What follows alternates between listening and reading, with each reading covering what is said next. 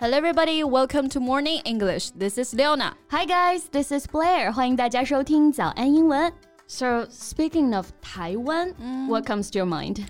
Uh, those pop singers and TV dramas? Yeah，我们都是看着台湾偶像剧，听着台湾的流行歌曲长大的一代啊。没错。但随着现在短视频的普及呢，大陆的 App 已经在台湾年轻人当中啊，拥有非常大的市场了。Yes, and I've seen some netizens with their location at Taiwan, China. 比如说像抖音啊、小红书上，其实有很多 IP 属地都是中国台湾的朋友。Yeah, that's right. Short videos, instant messaging, and other apps from the Chinese Chinese mainland are taking the place on the life of Taiwan's young people. Mm. Someone even started to learn the simplified Chinese. 有些人还开始学习写简体字了。Oh, but same as parents from Chinese mainland, some Taiwanese think the short videos are toxic. But the truth is they have been surrounded by a variety of new apps from Chinese mainland. 嗯，短视频的利弊另说啊。嗯，这个也是个人对工具使用的态度了。没错。目前台湾朋友呢已经是被各种大陆新兴 的 App 给包围了，的确是这样的。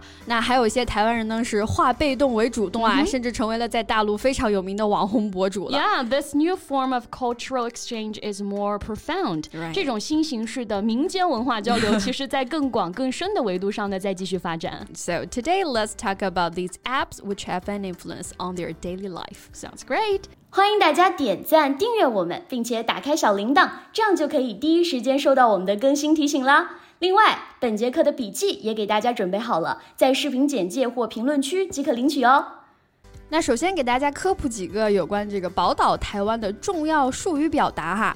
第一个就是我们常在新闻上会看到，哎，比如说台湾问题。那国际上谈到什么问题的时候呢，一般会用比较正式的 issue 啊，表示问题、议题。那 issue 往往是指有争议的问题啊。For example, Iranian nuclear issue 就是伊朗的核问题。嗯。但是在台湾问题上呢，我们用的是这个 Taiwan question。Right，question 啊，比较接地气的一个表达。哈。所以举个例子，There exists a possibility of military confrontation between China and the U.S. because of the Taiwan question. 那由于台湾问题呢，中美之间存在着一些军事对抗的可能性了。对，无论是 issue 还是 question，嗯，国际上问题都不是小问题啊。英文当中有 a tough or a hard nut to crack，which means a problem that is very difficult to solve or a person that is very difficult to understand。嗯，nut 就是坚果的意思哈，n u t 这个单词，crack 在这里可以理解为砸开啊。那字面意思呢，就是一个很难砸开的坚果嘛。嗯，就可以来表示棘手的问题或者是一些难搞的人。对，跟我们中文当中说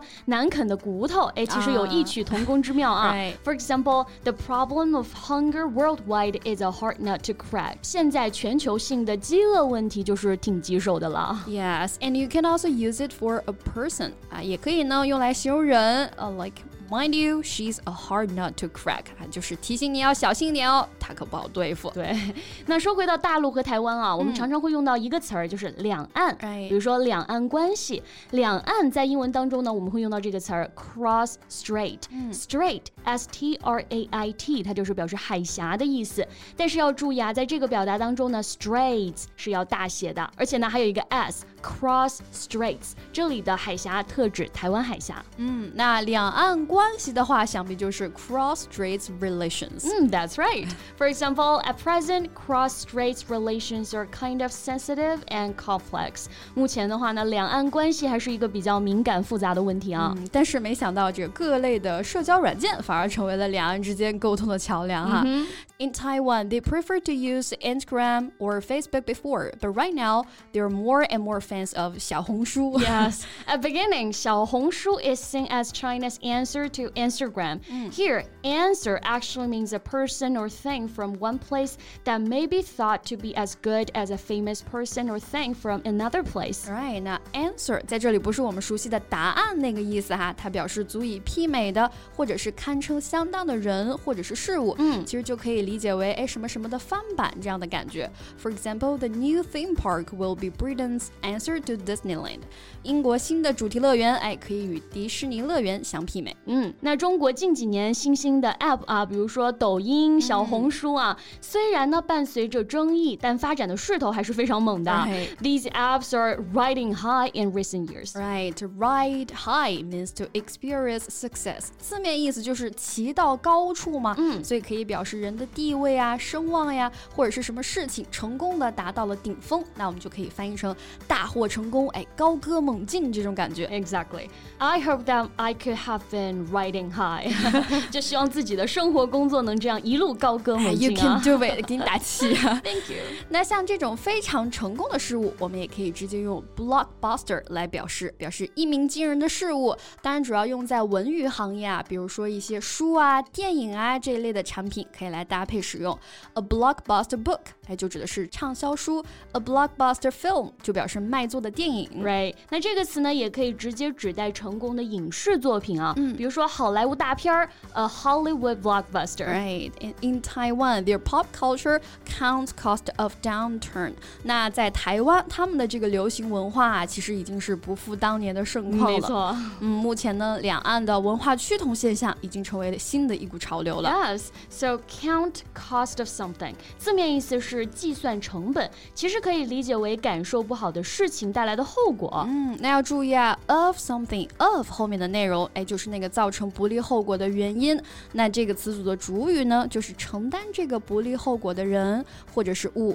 For example, the town is now counting the cost of its failure to provide adequate flood protection. 啊，这个镇因为没有采取充分的防洪措施，哎，现在总算是尝到苦头了。嗯，有种自作自受的感觉啊。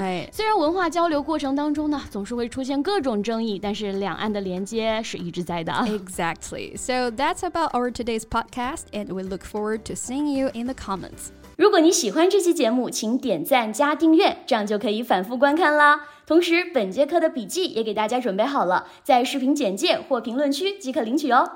So thank you so much for listening. This is Blair. This is Leona. See you next time. Bye. This podcast is from Morning English. 学口语就来早安英文。